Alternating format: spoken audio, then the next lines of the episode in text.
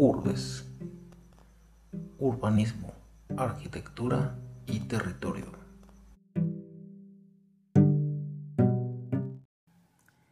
Uno de los puntos más interesantes sobre la planeación y el quehacer diario del entorno urbano es la vivienda. Sin duda alguna, un, un derecho y más que ello, un asunto de bienestar y una de las aspiraciones más importantes que tiene todo ciudadano y todo ser humano, que es el de tener una vivienda digna en donde pueda desarrollarse con todo su esplendor y en todos sentidos. En el caso de nuestra ciudad de Guadalajara, contamos con un ejemplo maravilloso de vivienda social, de vivienda popular que muchas veces, aunque es recordado, no es tomado en cuenta como una referencia importante para las políticas de viviendas. En México y en América Latina en general solemos hablar sobre ejemplos de Europa, de Estados Unidos o de, otras latitudes del mundo. Sin embargo, en el caso mexicano, contamos con un ejemplo bastante importante y bastante relevante en el sentido de eh, su concepción, es decir, una vivienda netamente social y un urbanismo social. En ese caso, nos referimos a las famosas cuadritas. ¿Qué son las cuadritas? Son un grupo de viviendas de corte social, de corte popular, creadas en el año de, 1779 bajo el legado de Fray Antonio Alcalde, una figura bastante importante tanto para la ciudad de Guadalajara como para la ciudad de Mérida en el actual estado de Yucatán. ¿Por qué? Por todas las obras y por todos los beneficios que ha dado él en los lugares donde le tocó ser obispo. ¿Quién fue Fray Antonio Alcalde en un principio? Fray Antonio Alcalde y Barriga nació en Cigales, Valladolid, en la antigua provincia de Castilla la Vieja, hoy la actual comunidad autónoma de Castilla y León, en España, en 1701. Entra a los 16 años al convento de San Pablo para tomar eh, los votos como un monje dominico y es en 1761 que llega a América después de ser prior de un convento en el cual el rey Carlos III eh, se instala después de una jornada de cacería, es elegido como nuevo obispo de Mérida. Esto en 1761 y hasta 1771, es decir, hablamos de 10 años después, llega a la ciudad de Guadalajara. Su muerte sucede en 1792 y durante ese lapso da importantes obras, entre ellas el Hospital Real de San Miguel de Belén, actual Hospital Civil de Guadalajara, el Beaterio de Santa Clara, el Santuario de Guadalupe, eh, varios comedores, varias, la fundación de varios colegios, así como las famosas cuadritas.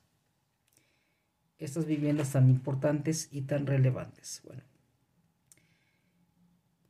¿Qué son las cuadritas básicamente? Fueron un grupo de 16 manzanas o 16 bloques con 158 viviendas cada uno a un coste de 240 mil pesos de aquel momento. Allí se construye la primera forma de vivienda popular, es decir, con un precio de renta bastante reducido y eh, con una accesibilidad importante para quienes necesitaran de este techo.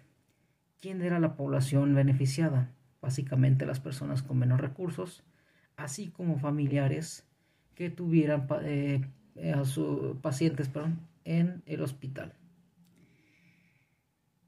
Esta situación atrae tres cuestiones. La primera, permite el crecimiento urbano de la ciudad de Guadalajara hacia el norte, que estaba limitada o se veía limitada por la antigua barranca de Belén, hoy desgraciadamente debajo de todo el entramado urbano la segunda, urbaniza, se urbaniza o se ensancha, tomando la antigua traza fundacional de la ciudad de Guadalajara, recordando que la ciudad hispana se basaba en la traza de Amero, practicada ya por los griegos y los romanos, además de que se dotaba, como les había dicho, de vivienda popular.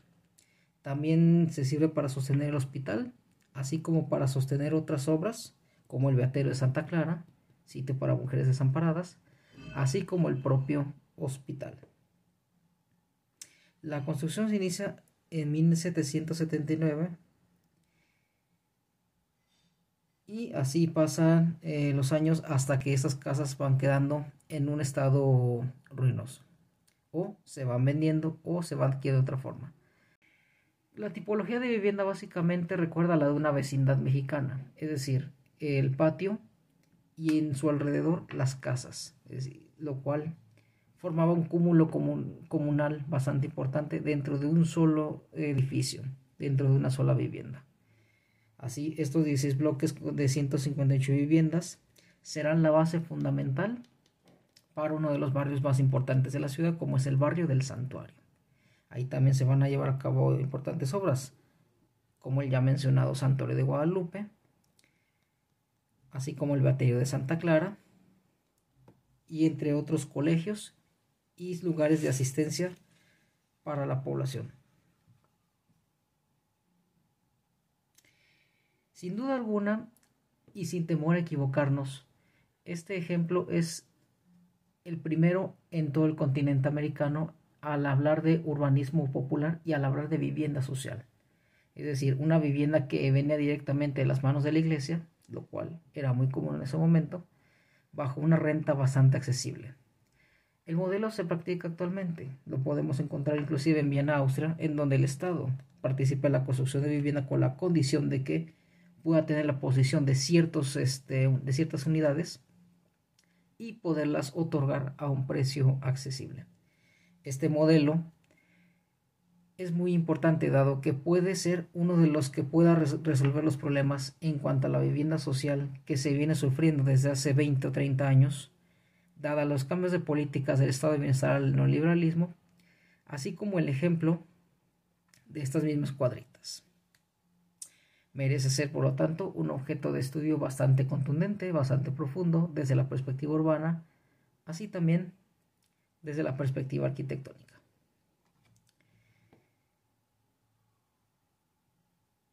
No duden en escribirnos o comentarnos si hay ejemplos similares en sus países de origen eh, y con sus fechas definidas, compártanlos con nosotros. Será un debate bastante interesante ver ejemplos de vivienda social y de vivienda popular similares a esta. Sin duda alguna, la obra de Fray Antonio Alcalde es importante e imponente y merece ser, sin duda alguna, estudiada en todos sentidos. Que tengas un buen día.